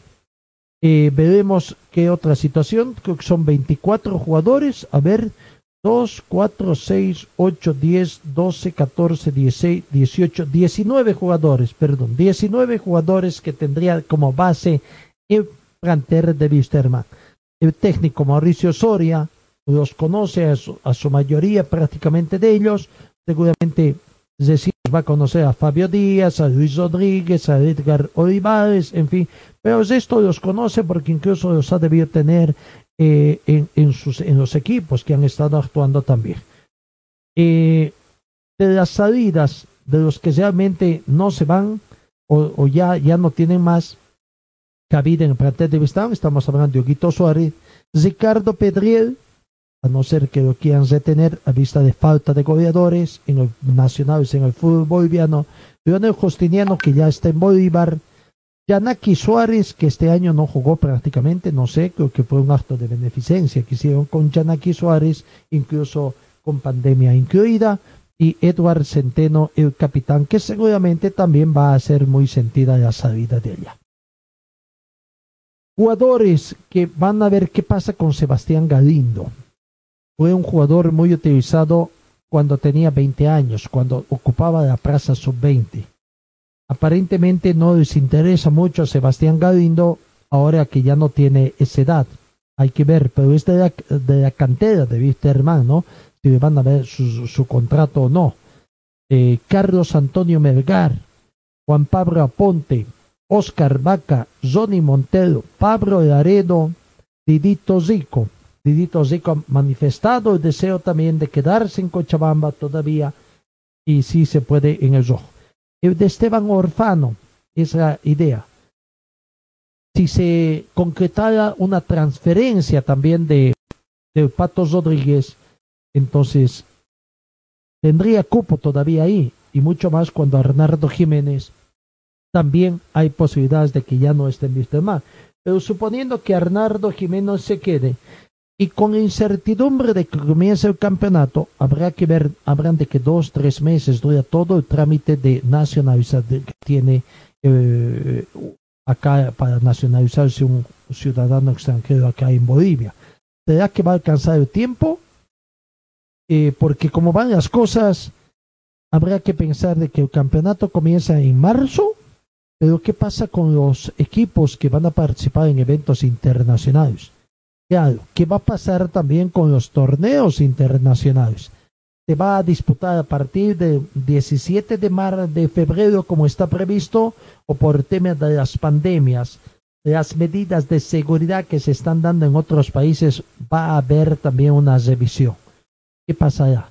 El año pasado se manejaron el manejo de, temas internacionales, algunos ah, temas de que por ahí podrían cambiar sedes, hacerse en varias sedes.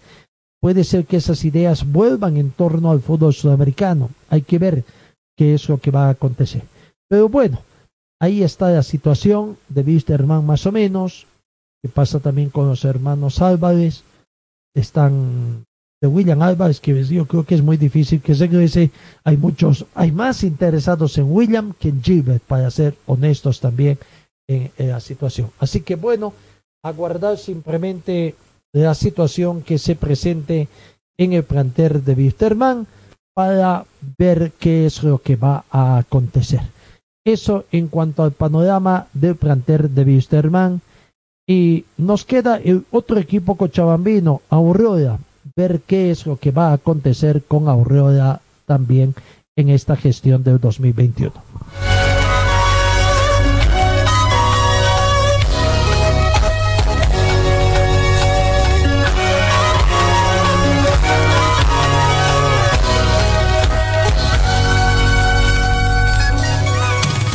La radio te informa la hora 10 39 minutos. Seguimos. En el tema de Aurora, la información es un poquito y viene con carácter un poco de, carácter todavía de, eh, ¿cómo, se dice? De, de corroboración de la misma, puede haber, ¿no? Por mucha información de renovación de contratos. La verdad que no sabemos si realmente los contratos han fenecido o cuál es la política que se mantiene en Aurora de dar una tranquilidad al hincha vista de que esto está aconteciendo.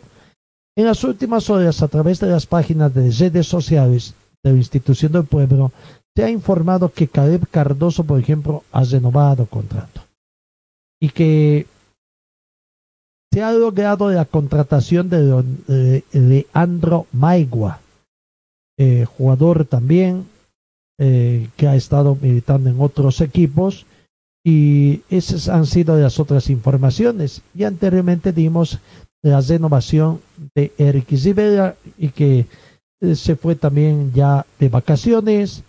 El de Manuel Modelo también que se habría renovado el contrato. De Darío Tosico también lo mismo. En fin, hay unas situaciones. Y hay jugadores que han anunciado su salida. Por ejemplo, del capitán Díaz, el naturalizado boliviano, uruguayo boliviano Díaz, que ha sido anunciado en Independiente Petrolero, un equipo que también ha estado haciendo bastante información, porque en Independiente, bueno, en Aurora se ha avisado esa situación, pero la salida también, ¿no? Eh, muchos eh, eh, jugadores que se han estado sabiendo de ahorro que ya están anunciando allá. Pero bueno, habrá que ver en Independiente Petrolero se ha anunciado la contratación de Martín Chiati de nacionalidad argentina de posición defensor central de 28 años de Gustavo Alberto Cristaldo Brites, paraguayo, eh, donde estuvo en el Club Libertad Sol de América Nacional, Universidad de Concepción, el fútbol chileno, River Plate de Paraguay, en Fuerza Amarilla también. Eh, es otro jugador defensor central también de 30 años. Gustavo Cristaldo, que sería otra nueva jugador. De David Díaz, de uruguayo boliviano nacionalizado, 38 años de edad, defensor central también, que estaría. Vaya, vaya, vaya, vaya están uh, haciendo esfuerzos, contrataciones también. Eh, otro refuerzo que ha anunciado también eh, el Club Independiente Preso fue de Alex Arancibia, que ya les anunciamos también ayer. Bueno, así van haciendo anuncios y la renovación de contratos también con algunos otros jugadores de su primer plantel que les ha permitido. Así que ahí está la situación que se tiene en Independiente Petrolero, donde se está viendo la posibilidad de hacer un buen equipo, dicen para esta gestión del 2021. No quieren estar luchando del tema del descenso. No, ellos quieren estar eh, eh, buscando una clasificación a un evento internacional.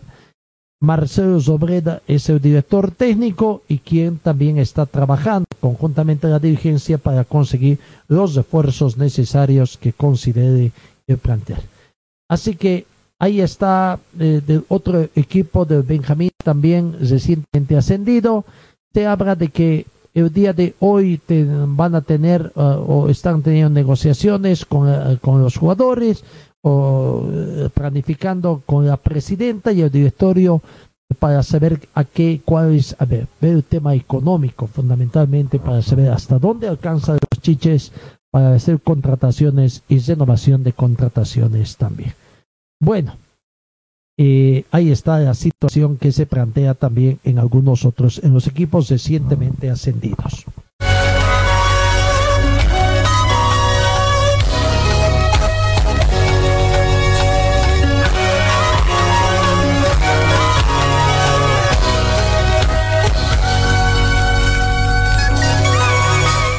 En el Club Brumming, eh, apareció su presidente y dio algunas eh, conversaciones en torno a lo que va a pasar con el equipo de Brumi. No, las disculpas del caso por el hecho de que no, no tuvieron mayores eh, o no, no pudieron cumplir varios de los objetivos tratados en, desde, desde campeonar hasta pasar por una clasificación. Así que vamos eh, a que escuchemos la palabra del señor eh, Jordán, presidente del equipo de Brumming, hablando de las situaciones también, cómo, cómo ve el inicio de, de, temporada también de esta gestión 2021. Ya iniciando un nuevo año, solamente planificando lo que va a ser el 2021, ¿cuál es el concepto que le deja en lo deportivo? Puede presidente. Bueno, este, obvio lo decía, hoy día el, el primer, primer día hábil eh, del año y estamos aquí como tiene que ser, ¿no? Eh, con, con, la planta administrativa y hoy en la noche vamos a tener nuestra primera y en el 2021. Eh, un año que en, en, lo deportivo no puedo ir a la par de lo institucional, un año que lo institucional, la verdad, con todo lo que hubo, eh, con pandemia y todo lo que ustedes saben que sucedió, aún así podemos eh, llevar a flote en la parte institucional nuestros proyectos y todas esas cosas. En lo deportivo no nos acompañó. Eh, son ¿no? Son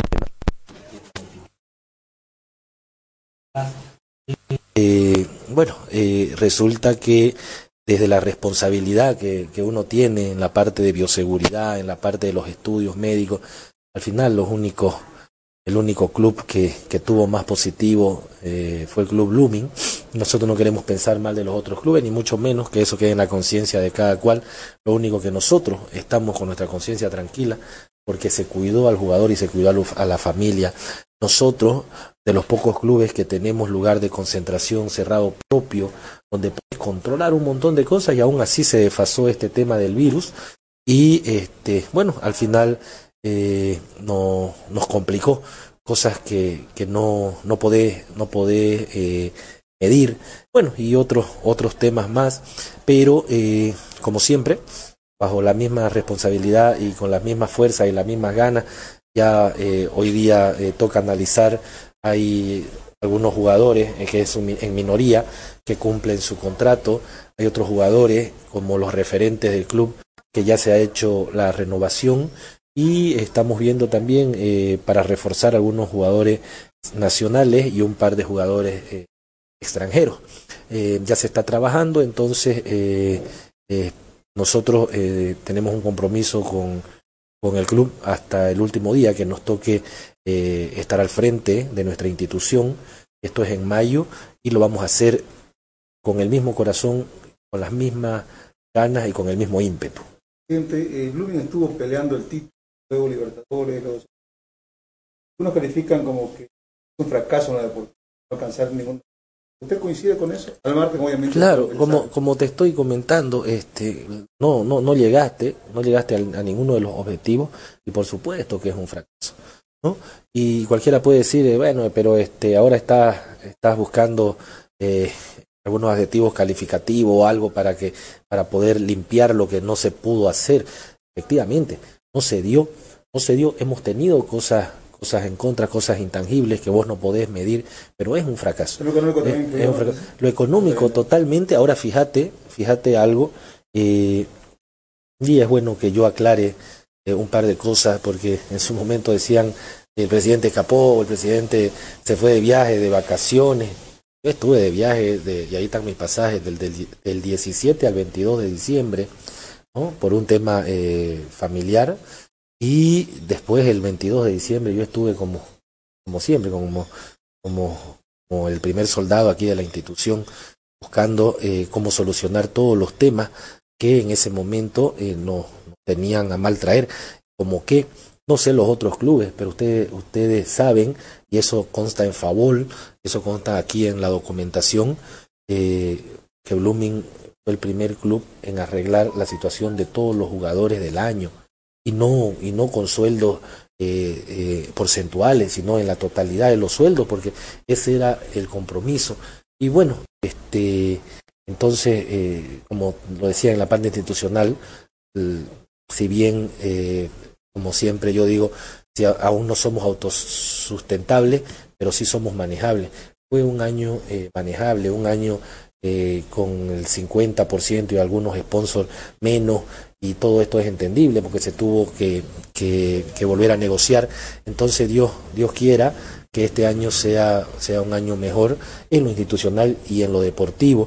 También vamos a trabajar en la parte de bioseguridad, porque ustedes saben, a nivel mundial había un rebrote, si bien ya hay vacunas y esas cosas, pero, pero tenemos que estar pendientes de lo más importante, ¿no? De la salud de todos los jugadores, de toda eh, la institución, del, de, de los administrativos, de la gente de la sede. Entonces, bajo esa misma responsabilidad, estamos asumiendo el desafío de este año y eh, eh, vamos a hacer lo mejor eh, por nuestro club.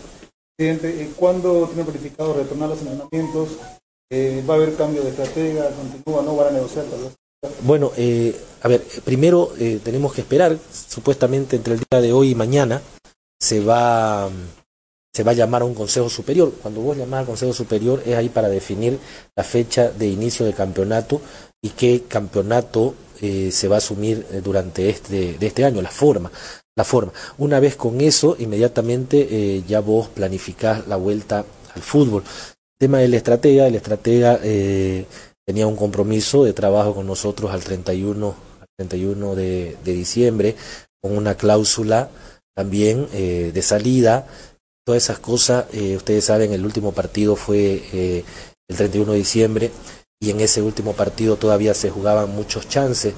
¿no? Hubieron otras cosas personales, te lo comentaba fuera de cámara, hubo el deceso del papá de dos de nuestro cuerpo técnico, dos hermanos, o sea, tantas cosas que sucedieron, pero ya no podés llorar sobre la leche derramada, hay que continuar. Eh, tenemos tenemos técnicos en carpetas, técnicos nacionales, eh, escuchamos nosotros, eh, como siempre, a nuestros socios, a nuestros hinchas, y estamos, estamos trabajando.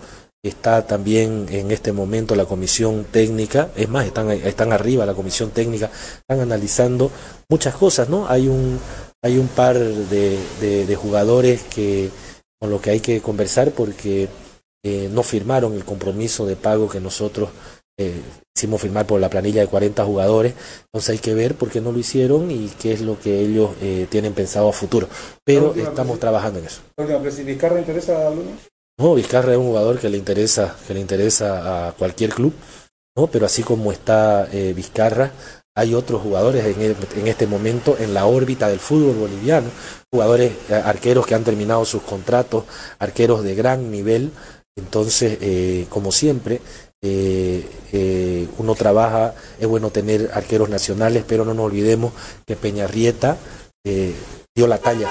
Peñarrieta dio la talla este año después de un paso fugaz como tiene que ser, porque cada quien busca lo mejor en, a modo personal, un paso fugaz por la Nacional B, que estuvo Daniel Vaca, nuestro, nuestro arquero, ustedes saben, reconocido, que de la casa vuelve también Daniel Vaca, y hay un par de opciones que estamos, estamos eh, trabajando, pero Billy es un arquero de selección, cualquiera quisiera tenerlo. Ahí está la palabra del señor Juan José Jordán, presidente de Brumi, y como que con esta situación dice, ¿no? El- lo que hablaron anteriormente de un campeonato largo parece que no es del todo confirmado. ¿Será que va a haber dos campeonatos este año?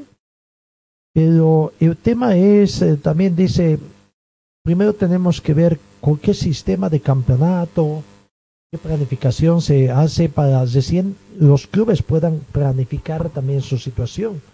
Hay clubes, claro, hay que hablar, estamos hablando de Palmaflor, eh, que tiene evento internacional, Bolívar, Strongets, Always Ready, que han tomado la delantera prácticamente en el tema de contratación. Después Independiente Petrolero, pero también seguramente no quiere quedarse con sobras y quiere buscar de los dirigentes y del cuerpo técnico Marcelo Sobredo lo mejorcito que puedan contratar para su modelo 2021, ¿no? Son situaciones que, bueno, hay que ir aguardando. Llama, llama la atención, pues, el hecho de que eh, algunos clubes están avanzando rápidamente y otros muy lentamente, muy lentamente en ese tema. Y el tema económico hay que esperar. Recién el día de hoy parece que está saliendo el tema de la licitación. Hay que esperar por lo menos hasta, que, hasta el 15 de este mes ver eh, los oferantes, los que están interesados en el fútbol boliviano. ¿Se mantiene, no se mantiene ese monto? ¿Va por debajo? ¿Cómo pueden haber las negociaciones? Esperar también qué dice la empresa Sport en cuanto a las demandas que ha venido y ver cuándo, cuándo podría solucionarse este tema. ¿Se va a solucionar antes de que comience el campeonato? ¿Se va a solucionar en este trimestre, en este trimestre, en este semestre, en fin? ¿Y cuáles serían tener las consecuencias que tengan los clubes? ¿No? O sea, en el club se olvidó el señor Juan José Jordán decir de que han enviado una carta los últimos días del mes de diciembre de la gestión 2020 pidiendo otro monto de ignoración de futuros recortes. Ya recordemos, ya mandaron uno primero por 80 mil dólares americanos, ahora por casi 400 mil dólares americanos de futuros ingresos que tenga el club. Cuando no hay, no hay todavía contrato, no hay licitación que está comenzando, o sea, no se sabe, es incierto qué va a acontecer, cuánto dinero van a recibir, pero ya están pidiendo. Es más, eh, piden que el dinero lo depositen en cuenta de favor, siendo así que los clubes profesionales, claro, que hay que ser una salvedad, Brumming no estuvo presente en ese torneo, pero los clubes han desconocido a favor y han dicho de que no van a atacar ningún tema con favor. Y favor ya poco a poco, silenciosamente comienza la carga van a exigir el tema de los pagos todo al día a diciembre del 2020 y por eso la preocupación de, de Brumming de, de, de, tener por lo menos ignorado los futuros ingresos que tengan en favor de favor pero repito ahí está el tema o sea lo que piensa la dirigencia, los enredos en que se mete la dirigencia, piden que se deposite la cuenta de un ente que no los reconocen y que, bueno, ahí está, fue una determinación del Congreso. Claro, la salvedad es que los U6 no estuvieron en el Congreso porque dijeron, estamos en el Congreso, reconocemos una serie de ilegalidades. Y entonces ahí está, comienza. ¿Dónde está? Esto está como el huevo y la gallina. ¿Qué es primero? ¿Por dónde comienza? ¿Qué hacemos? Una serie de situaciones también. Realmente está tan grande la crisis. O el hecho de que en las últimas horas también el director ejecutivo de la Federación Boliviana de Fútbol, mmm, director gerente, no sé qué le llaman, habría mandado una misiva al Club San José sin el protocolo que ellos exigen, dirigido también al señor Club San José, siendo así que el Club San, eh, la Federación Boliviana ha recientemente ha tomado parte activa de las elecciones del equipo santo y que ya está, la, misiva salió ayer eh, con fecha de ayer y un día antes, 24 horas antes ya San José tiene nuevo presidente, ¿no? Nuevo presidente. Entonces, no sé, que todavía no los reconocen. Tendrá que ser sometido a un proceso todavía de reconocimiento de parte de la federación. Ojalá no pase lo mismo con la Asociación de Fútbol de Cochabamba, que ayer renovó sus cuadros y estuvo presente también una comisión de la Federación Boliviana. ¿Es que acaso no es inmediata la comunicación que hacen a los otros estamentos de la Federación Boliviana de Fútbol? Bueno, en el tema de San José le mandan indicando de que ha fenecido el plazo y que la dirigencia de San José debe presentar los descargos sobre tres casos concretamente, ¿no? Está Rodrigo Zamayo, está Carlos Saucedo y, el técnico Eduardo Villegas. Entonces, si no presentan estos descargos, ya el plazo habría vencido. Es, ¿Cuáles son las sanciones que va a venir a San José? ¿Le van a seguir quitando puntos?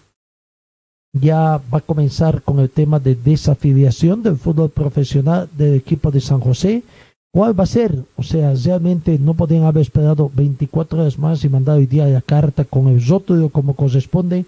Ayer estuvo el presidente, dijo que ayer iba a ir el presidente. Recientemente el de San José a la Federación Boliviana a tomar un mayor conocimiento. ¿Será que entregaron prácticamente esto?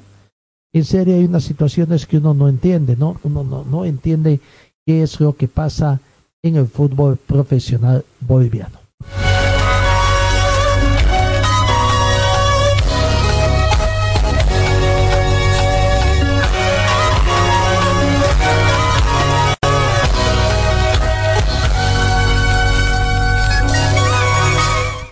Bueno, eh, en otro caso de informaciones, tenemos que decir que Néstor Clausen, Néstor Clausen es el nuevo director técnico de Real Santa Cruz, por lo menos esa es la información que se brindó.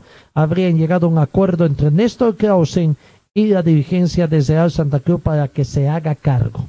En el otro equipo hay todavía un silencio, que hubo eh, negociación o informaciones muy escuetas, ¿no? Sobre la llegada de un jugador Quiñones, eh, la renovación de contratos con Pícaro, eh, con el Pícaro Castillo, Abro de Oriente Petrolero. En The Strongest se ha anunciado también de que Diego Guayar eh, renovó con hizo ampliación de contrato a Diego Guayar de esta manera continuará en el equipo atigrado, aunque no se ha dicho en qué tiempo más. ¿no? Así que, bueno, Diego Guayar es seguida vistiendo la casaca atigrada de The Strongest.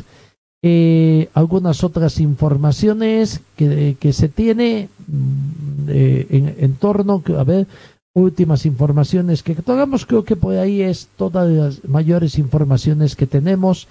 He hecho el anuncio del director de competiciones de la Federación Boliviana, Adrián Mongi, que ahora el rebrote del COVID es la primera tabla para el inicio del torneo. ¿Será que es así? ¿Será que es así? ¿Que es una traba? Sí, pero ¿que es la primera? Yo creo que no. Yo creo que la primera traba es el tema económico.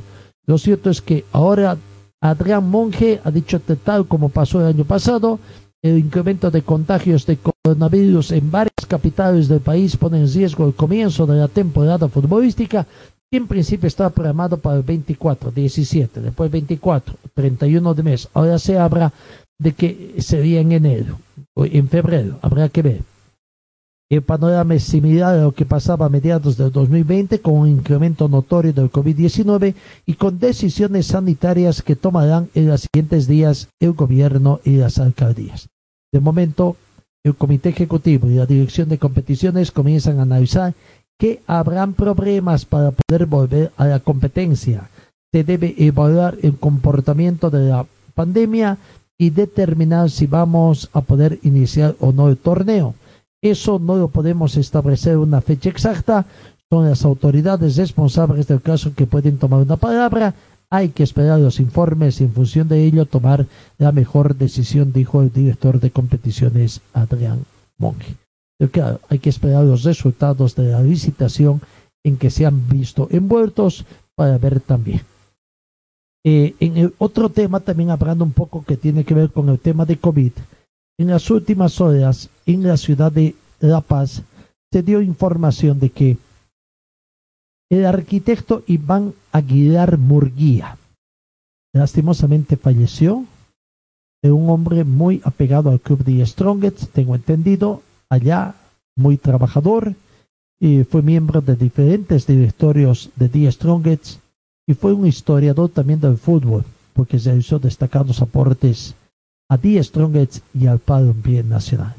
Falleció entonces el arquitecto Iván Aguilar Murguía en la ciudad de La Paz, vinculado también a The Strongest y por ende a la Federación Boliviana de Fútbol. Eh, en el tema internacional, rápidamente, que podemos destacar, 11 de la mañana con 3 minutos. Eh, Altilla y Price ganan la tercera etapa eh, en el Dakar, que ya les dimos. Confirmamos también que ya arribaron los bolivianos Juan Martínez y su señor padre Leonardo Martínez. El país Saint-Germain presentará hoy a la prensa su nuevo entrenador, el argentino Marcelo Pochettino, quien debutará en el banquillo mañana en Saint-Denis con al menos seis futbolistas ausentes de lesión, entre ellos Neymar. La presentación está entonces y será seguida en una sesión de preguntas y respuestas con el director técnico. Así que hoy oficialmente es presentado Pochettino en el París Saint-Germain eh, allá. El sindicato de futbolistas uruguayos insta a la Federación Inglesa a revertir la suspensión a Cavani pidió ayer lunes a la Asociación de Fútbol de Inglaterra que revoque la suspensión de tres partidos contra Edison Cavani por usar una palabra con connotaciones raciales, afirmando que la sanción muestra la visión etnocéntrica del organismo. El delantero fue suspendido por la Federación Inglesa y recibió una multa de 100 mil libras, algo así como 136 mil 330 dólares americanos, debido a una palabra que incluyó en una publicación en Instagram después de la victoria de 3 a 2 al Manchester United como visitante frente al Southampton el 29 de noviembre ante la bozada, antes de bozar y disculparse. Sin embargo, la Asociación de Futbolistas Uruguayos criticó a la Federación Inglesa afirmando que cometió un acto discriminatorio contra la cultura y el estilo de vida del pueblo uruguayo. El comunicado fue compartido en Twitter por el campeón de la selección uruguaya Diego Godín. Edison Cavani no ha cometido ningún solo acto que pueda ser interpretado como racista. Simplemente ha una forma de expresión habitual en nuestra lengua de referirse como cariñosamente a un ser querido o a un estimado amigo. Bueno, veremos cómo termina esta situación también. Eh, 11 de la mañana con 5 minutos. Eh, la actividad internacional de tenis comenzaría con Turquía y Estados Unidos para el ATP, mientras que para el tenis femenino iniciaría su competencia en Doha. El circuito masculino ofrecería sus primeros torneos del año a partir del viernes 7 en Antalya, Turquía y Derga Beach, Estados Unidos. Por su parte, de mujeres, la WTA comenzaría su competencia oficial el mismo día en el torneo de Doha con la presencia de cuatro integrantes del top ten. El tenis arrancaría también el transcurso de los siguientes días esta semana, eh, este fin de semana con la competencia de River con Palmeiras por la primera semifinal de la Copa. El partido entre Millonario se va a jugar desde las 21 horas con 30 minutos hora de Argentina, 20 horas con 30 minutos hora boliviana en el Estadio Libertador de América de Avellaneda con el arbitraje de Leodán González, el uruguayo. para los que quieran ver, la televisación va por ESPN. River finalista en las últimas dos ediciones de la Copa Libertadores, recibe hoy martes a Palmeiras en el primer partido de semifinales que va a definirse la próxima semana en Brasil. Así que la Copa Internacional retorna también y veremos. Así que amigos, creo que ahora sí, punto final a nuestra entrega. Gracias por su atención. Que tengan ustedes una muy bonita jornada y Dios mediante los encuentro el día de mañana.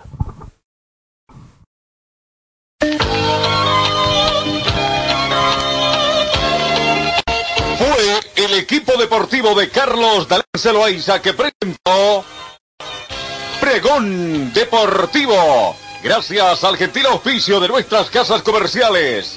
Ustedes fueron muy gentiles y hasta el próximo programa. Alegría,